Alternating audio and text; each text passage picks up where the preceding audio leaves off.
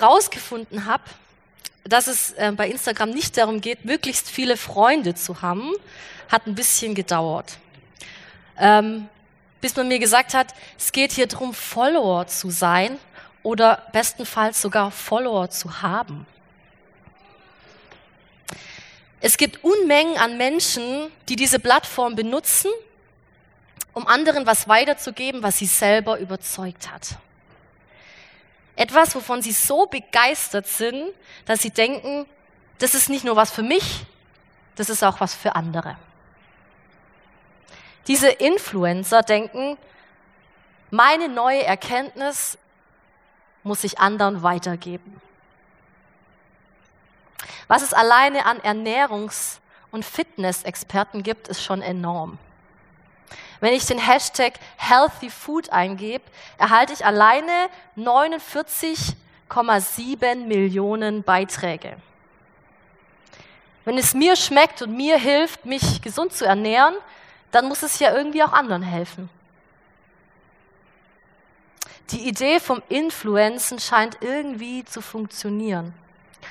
Und in einer Welt, in der Mission zum Unwort geworden ist, gibt es ganz schön viel davon. Jeder von uns folgt irgendeinem Trend oder einer neuen oder alten Idee. Wir lassen uns beeinflussen und wir beeinflussen andere, ganz automatisch. Diese Plattform bietet dazu nur das Optimale, die optimalen Verhältnisse. Kessel, Kirche, Glaube. Was wir machen, ist heute mein Thema. Ja, was machen wir denn eigentlich als Kirche? Was begeistert uns als Kirche so sehr, dass wir denken, das ist nicht nur was für uns, das ist auch was für andere? Was überzeugt uns als Jesus-Treff so sehr, dass wir denken, wir müssen es an andere weitergeben? Der Kessel muss davon profitieren. Und wie kann das aussehen? Wie sind wir als Kirche so ansprechend, dass wir andere beeinflussen können, ohne an ihnen rumzumanipulieren und dabei echt sind? Diese Fragen haben mich sehr stark bewegt habe mit vielen Leuten drüber gesprochen. Und dieser altehrwürdige Missionsbefehl, um den es in den letzten Sonntag heute und im nächsten Sonntag geht, hat mich wirklich herausgefordert. Aber ich habe echt neue Sachen entdeckt für mich. Und ich hoffe, ähm, ich kann euch das so ansteckend weitergeben, dass ihr was davon mitnehmen könnt und auch ein bisschen angesteckt seid. Ich lese aus Matthäus 28, 16 bis 20. Aber die elf Jünger gingen nach Galiläa auf den Berg, wohin Jesus sie beschieden hatte. Und als sie ihn sahen, fielen sie vor ihm nieder, einige aber zweifelten. Und Jesus trat herzu, und Jesus trat herzu und sprach zu ihnen, mir ist gegeben alle Gewalt im Himmel und auf Erden. Darum geht hin und machet zu Jüngern alle Völker. Taufet sie auf den Namen des Vaters und des Sohnes und des Heiligen Geistes. Und lehret sie halten alles, was ich euch befohlen habe. Und siehe, ich bin bei euch alle Tage bis an der Weltende.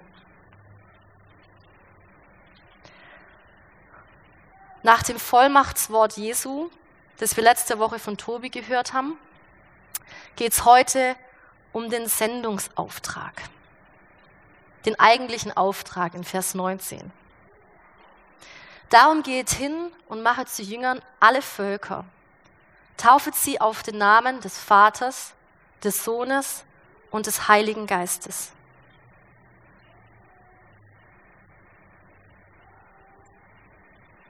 Wenn man diesen Auftrag mit ganzem Herzen und ernsthaft liest, dann macht er was mit dir. Es kann sein, du sagst, jawohl, ich verkaufe alles, was ich habe und ziehe in die Welt und erzähle allen Leuten von Jesus. Es kann aber auch sein, es löst in dir was anderes aus. Ein schlechtes Gewissen zum Beispiel. boah, mein Leben sieht anders aus. Wann habe ich zuletzt irgendjemand irgendwas über Jesus erzählt? Ich sollte mal oder ich müsste mal vielleicht. Oder aber vielleicht stößt du dich auch an diesem Auftrag. Mission hat schon so viel Unheil angerichtet in der Welt. Der Krieg der Religion macht die Welt kaputt, schau es dir doch an. Wir brauchen nicht noch mehr davon. Mir sind alle Ansätze nicht fremd.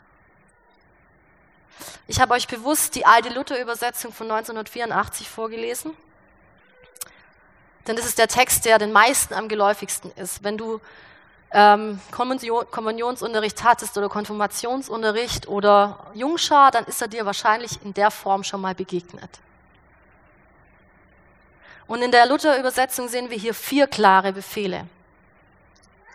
Geht, macht, tauft und lehrt. Vier Imperative. Jetzt wissen wir ja, was zu tun ist, oder? Ich finde, wenn man das so sieht, dann ist es kein Wunder, dass man sich dran stoßen kann.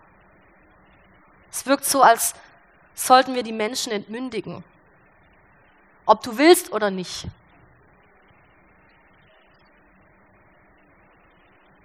Und was dieser Auftrag auch schon, was mit diesem Auftrag auch schon für Schindluder getrieben wurde in der Vergangenheit. Luther hat in seiner Übersetzung ein winziges Detail übersehen. Und ich glaube jetzt nicht, dass daher all die, ähm, dass daher der, ähm, die Kreuzritter ähm, ihren, ähm, ihren Beweggrund gezogen haben, aber ähm, ich glaube, dass er einen kleinen, aber feinen Unterschied macht, wenn wir es anders übersetzen. Es stehen nämlich im griechischen Text keine vier Imperative, also keine vier Befehle, sondern nur zwei. Und dem folgen zwei Partizipien. Für alle, die in Deutsch nicht so aufgepasst haben. Das heißt, es handelt sich nicht um eine zeitliche Abfolge. Geht, macht, tauft und lehrt, sondern das eine bedingt das andere. Es geschieht zeitgleich, in dem. Darum geht hin und macht zu Jüngern, indem ihr tauft und indem ihr lehrt. Das eine geschieht durch das andere wie etwas Natürliches, etwas Organisches.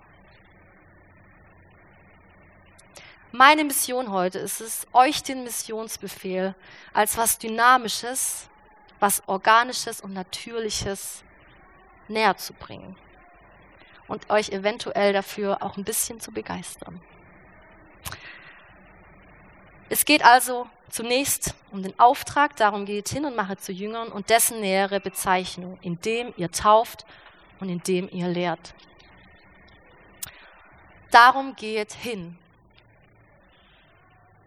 Mir ist dieses Darum sehr wichtig und das ähm, werde ich euch nachher auch noch näher erläutern, warum. Die Jünger stehen ganz am Anfang, nicht nur inhaltlich, sondern sprichwörtlich. An dem Ort, an dem alles begann, in Galiläa. Dort, wo sie einst zu Hause waren. Dort, wo Jesus sie berufen hat, mit ihm zu gehen. Und man kann sich richtig vorstellen, wie sie diesen Berg da hochgelaufen sind, mit ihren bittersüßen Erinnerungen beladen. Was war das nicht mit diesem Jesus? Was haben wir nicht alles erlebt? Und jetzt sind wir wieder hier, im Land unserer Väter. Alles auf Anfang. Vielleicht kennen einige von euch dieses Phänomen, also ich kenne es als ich äh, meine Ausbildung in Ulm gemacht hat, bin ich zwar nicht in die weite Welt gezogen, aber es war doch das erste Mal richtig weit weg von zu Hause. Und es waren drei Jahre Freiheit. Drei Jahre tun und lassen, was ich wollte. Drei Jahre Schweiß, Tränen, Zweifel. Drei Jahre neue Freunde, neue Herausforderungen, neue Aufgaben. Aber vor allem auch drei Jahre die Möglichkeit, mich in einem komplett neuen Umfeld anders zu entwickeln. Und ich bin eine andere geworden. Und dann kommt der Tag, an dem es zurück nach Hause. Und nicht, dass es zu Hause nicht schön ist. Aber dieser örtliche Rückschritt, der macht was mit dir. Ist vielleicht schön, Altes wieder zu haben. Aber was passiert mit allem Neuen in mir drin? Wie kann das denn hier scheinen? Die Leute hier, die kennen mich ganz anders. Ich bin damals relativ schnell wieder ausgezogen. Das war für mich die logische Konsequenz aus dem, was ich erlebt habe. Alles andere wäre ein Rückschritt gewesen. Ich bin nach Stuttgart gezogen, auch wieder nicht sehr weit, aber es war weit genug. Und der Herr meinte es gut mit mir, weil drei Monate später saß ich das erste Mal im Jesus-Treff Gottesdienst. Vor Jesus stehen jetzt elf Jünger, elf Menschen, die nicht mehr dieselben sind, seit sie vor drei Jahren mit diesem Jesus mitgegangen sind. Sie haben Unglaubliches gesehen und Unglaubliches erlebt. Und sie haben so viel gelernt. Und jeder von ihnen ist ein anderer geworden. Durch die Art und Weise, wie Jesus mit ihnen gelebt hat. Jüngerschaft verändert in allererster Linie dich selber.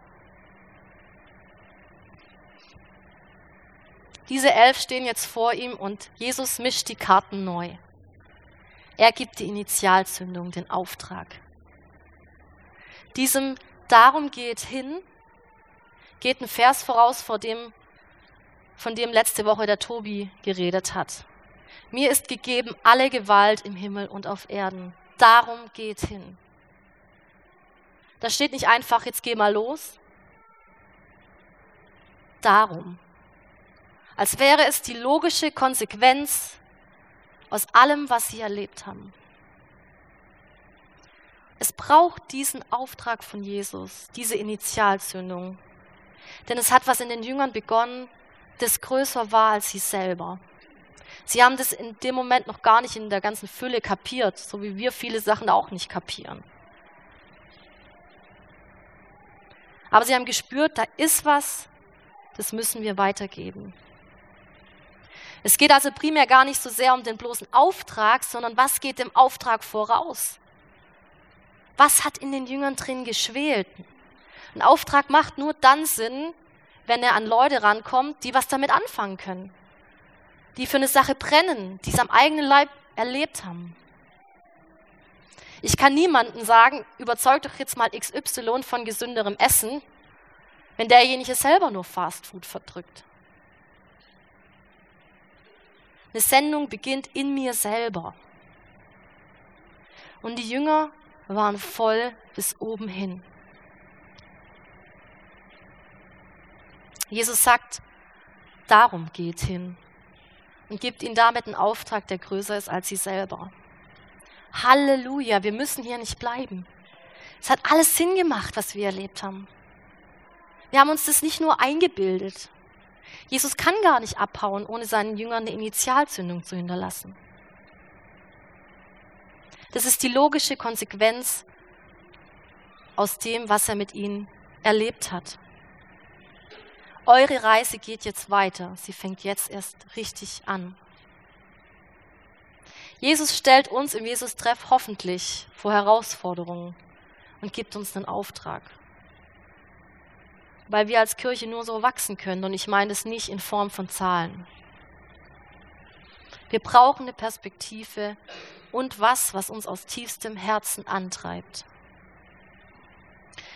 Die Jesus-Treff-Leitung trifft sich ähm, aus genau dem Grund einmal im Jahr, immer am Anfang der Saison, jetzt wieder im Oktober, zu solchen Initialzündungstagen. Weil wir uns dieser Frage aussetzen wollen. Was hat Jesus als nächstes mit uns vor? Was für einen Auftrag gibt uns Jesus? Aber genauso brauche ich ganz persönlich Zeiten, in denen ich sagen kann, oh Mann, Jesus. Irgendwie ist da gerade überhaupt gar nichts, was nach außen dringen will. Mir ist es darum abhanden gekommen. Warum soll ich denn gehen? Zeiten, in denen ich sagen muss, Jesus, inspiriere mich neu. Wenn da kein Darum steht vor deinem Auftrag, dann wiegt er tausend Tonnen schwer. aber ich glaube nicht, dass er als Last gemeint ist. Es ist eine Herausforderung, ja,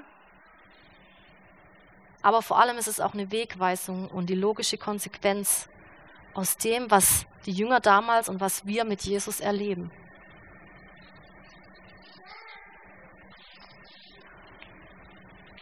Der zweite Teil des Auftrags.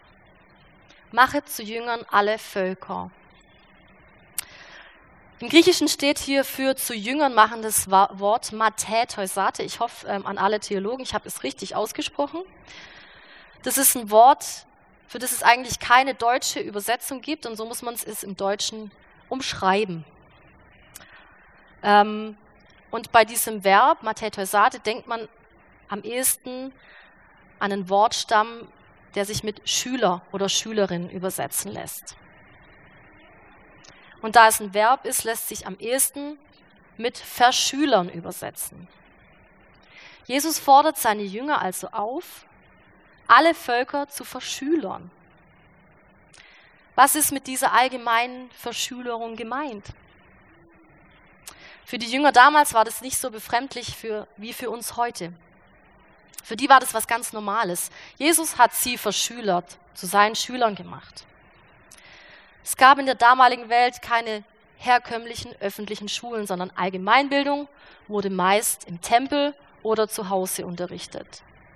Wenn man eine spezielle Ausbildung haben wollte, eine physikalische, eine theologische, eine künstlerische, dann musste man sich einem Meister anschließen.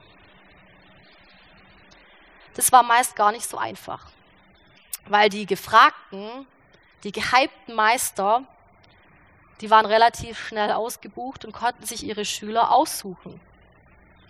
Also war es was Gutes, vor Schüler zu werden. Es war was Erstrebenswertes. Es gab dann auch keinen Frontalunterricht, so wie wir ihn heute kennen, sondern der Meister war beständig mit seinen Schülern unterwegs. Er war beständig im Gespräch mit ihnen, am Werk. Er hat die Welt mit ihnen erkundet und eine Lerngemeinschaft mit ihnen gebildet. Der Meister gab sich seinen Schülern hin. Der Meister belehrte seine Schüler weniger, als dass er sie lehrte als dass er sie fragte, als dass er sie beobachten ließ, als dass er sie einordnen ließ und einschätzen. Lernen ohne Belehrung lautet ein hellenistisches Bildungsprinzip aus der damaligen Zeit. Es wurde Stunden gestritten, diskutiert, gerungen und am Ende ging es gar nicht so sehr um die Antwort. Dieses Bild vom Verschülern haben die Jünger vor Augen, als Jesus ihnen den Auftrag gibt. Das ist das, was sie kannten, was für sie ganz normal war.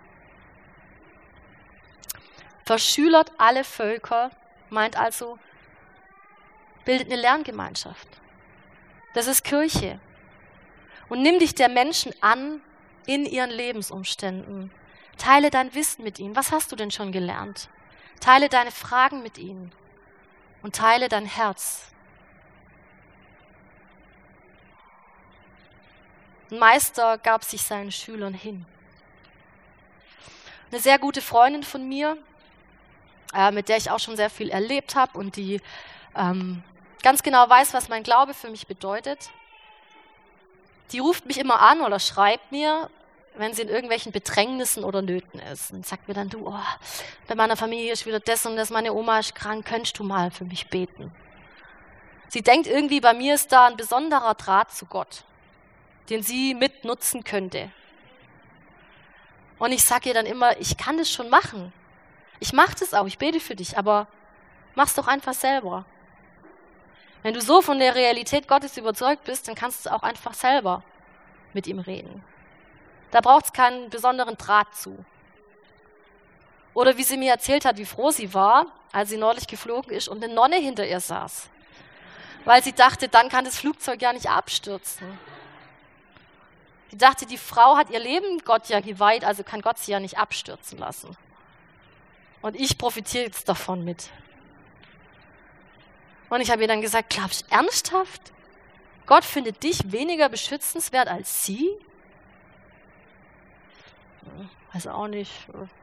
Also ich glaube, Gott liebt dich genauso wie die Nonne. Sie hat in dem Tag kein Übergabegebet gesprochen. Aber hat sie was gelernt?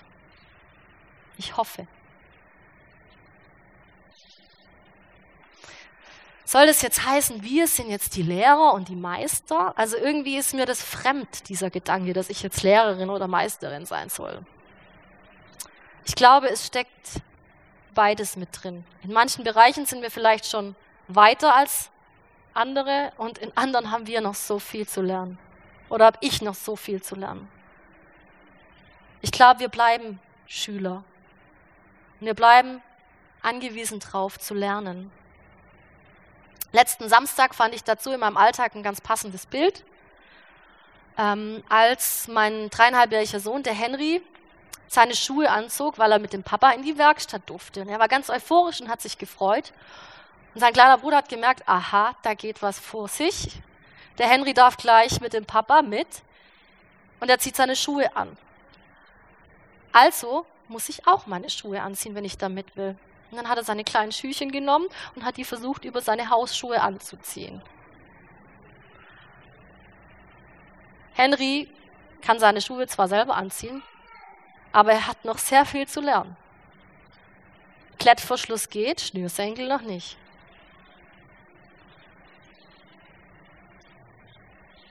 Aber trotzdem konnte er in dem Fall einen Lernimpuls bei seinem Bruder auslösen. Und ich glaube, dass das Kirche ist. Dass das Jesus-Treff ist. Dass wir miteinander und voneinander lernen und aufeinander angewiesen sind. Und in diese Gemeinschaft dürfen wir Leute mit hineinnehmen. Es ist doch ein Traum, wenn in der Kirche Menschen beieinander sind, die reife, mündige, mutige Schüler sind, die eigene Fragen haben und die sich nicht von vorgefertigten Phrasen abspeisen lassen. Ich hoffe, jeder Lehrer im Raum wird mir hier recht geben, wenn ich sage, es ist besser, ein Schüler findet seinen eigenen Lösungsweg für ein Problem, als dass er die Antwort einfach vorgefertigt aufgetischt bekommt.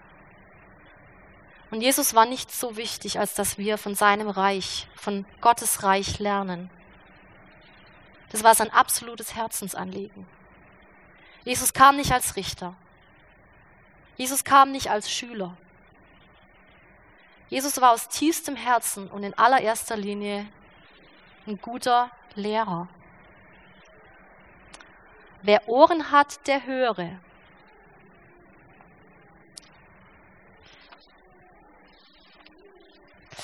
Was machen wir? Als Kirche sind wir ein Haufen voller Schüler, glaube ich.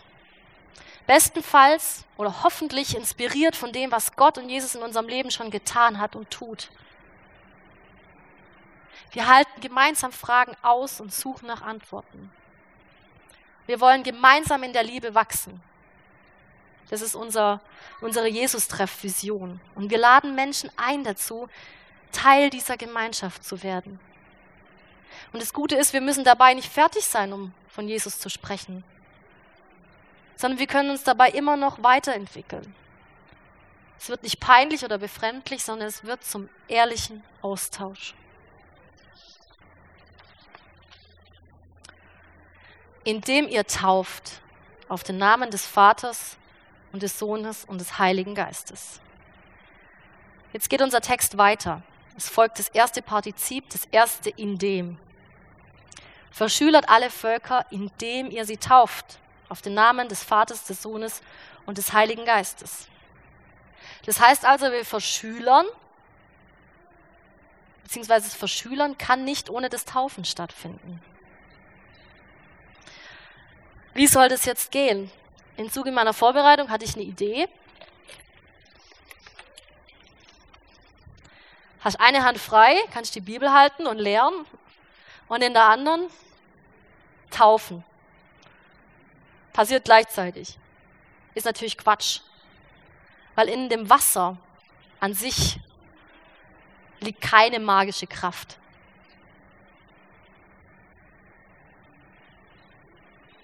Es verändert mich nur dahingehend, dass ich vorher trocken bin und danach nass. Die Taufe ist ein Zeichen der Veränderung. Und warum passiert jetzt dieses vor Schülern, indem ich taufe?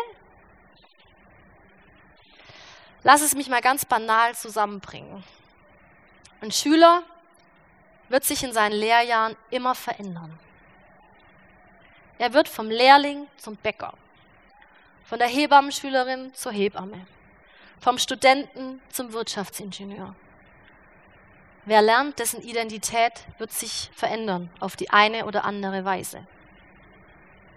Da steckt im Grunde nichts Mystisches dahinter. Das ist ein natürlicher und organischer Prozess.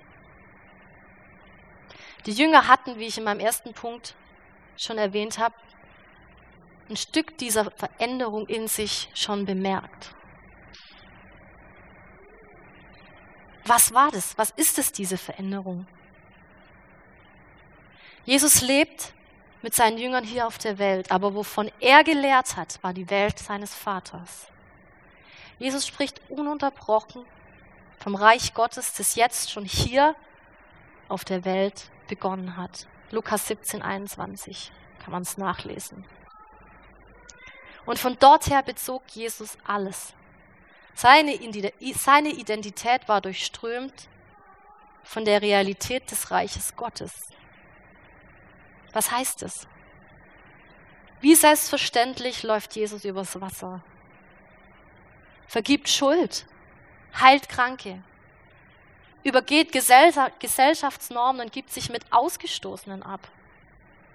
Er hat lange vor seinem eigenen Tod Menschen zum Leben erweckt. Er lebt aus einer anderen, aus einer veränderten Identität heraus. Und damit hinein will er seine Jünger nehmen. Damit hinein wollen wir Menschen nehmen in unserer Kirche. Schau mal, das ist Gott. Hier gibt es Annahme und Platz für jeden. Unendlich Gnade, Vergebung. Platz für dich. Kein Platz für Verdammnis. Hier herrscht göttliche Logik und keine menschliche. Hier musst du nicht so bleiben, wie du bist. Hier ist Platz für Veränderung. Das ist sein Reich. Hier ist Liebe ohne Grenzen und Jesus zeigt es bis zur letzten Instanz, bis zur Hingabe am Kreuz. Das ist Evangelium. Wenn wir verstehen wollen, was Taufe ist, dann müssen wir darauf schauen, was Jesus gelehrt hat. Das eine bedingt das andere. Im Jahr 2010 habe ich äh, meine sogenannte Tauferinnerung gefeiert. Ich kann mal ein Bildchen sehen. Genau. Ähm, äußerlich ist da nicht viel passiert, außer dass ich vorher trocken war und danach nass. Auch wenn wir sehr heilig aussehen. Es ist mir nichts Mystisches passiert und ich habe nichts Besonderes dabei empfunden, muss ich ganz ehrlich sagen. Es war im Grunde einfach eins. Ich kann körperlich spüren und fühlen, was ich bis heute jeden Tag lernen muss und darf. Taufe bedeutet, ich nehme diese Realität Gottes, die so komplex ist, so kompliziert und ich so viel noch nicht verstanden habe. Das nehme ich für mich in Anspruch. Ich nehme das Evangelium für mich in Anspruch. Mit Haut und Haar. Und wir laden die Menschen ein, diese Welt Gottes kennenzulernen, wahrzunehmen und herauszufinden, was das auf sich hat. In der Taufe zeigen wir das an einem Ereignis. Aber lernen werden wir davon, bis wir sterben. Das eine bedingt das andere. Was wir machen als Kirche. Ich fasse nochmal zusammen. Erstens, wir gehen, und zwar darum gehen wir als logische Konsequenz aus allem, was Gott in uns und mit uns als Jesus-Treff begonnen hat. Und nur mit Auftrag können wir uns weiterentwickeln und vorwärts kommen. Dazu brauchen wir was, was uns aus tiefstem Herzen antreibt. Darum. Zweitens, wir bilden als Kirche eine Lerngemeinschaft. Wir nehmen uns Menschen an in ihren Lebensumständen, teilen unser Wissen, unsere Fragen und teilen unser Herz. Wir sind auf diesem Weg gemeinsam Schüler. Und drittens, die Taufe ist ein Zeichen der Veränderung, die durch dieses Lernen stattfindet. Ich trete von meiner irdischen Realität in die Realität Gottes, in der göttliche Logik herrscht und keine menschliche, in der es Annahme, Vergebung, Gnade gibt, Platz für mich mit allem, was ich bin. Aber vor allem auch Gemeinschaft mit Gott, dem Vater, dem Sohn und dem Heiligen Geist. In der Taufe zeigen wir das an einem Ereignis.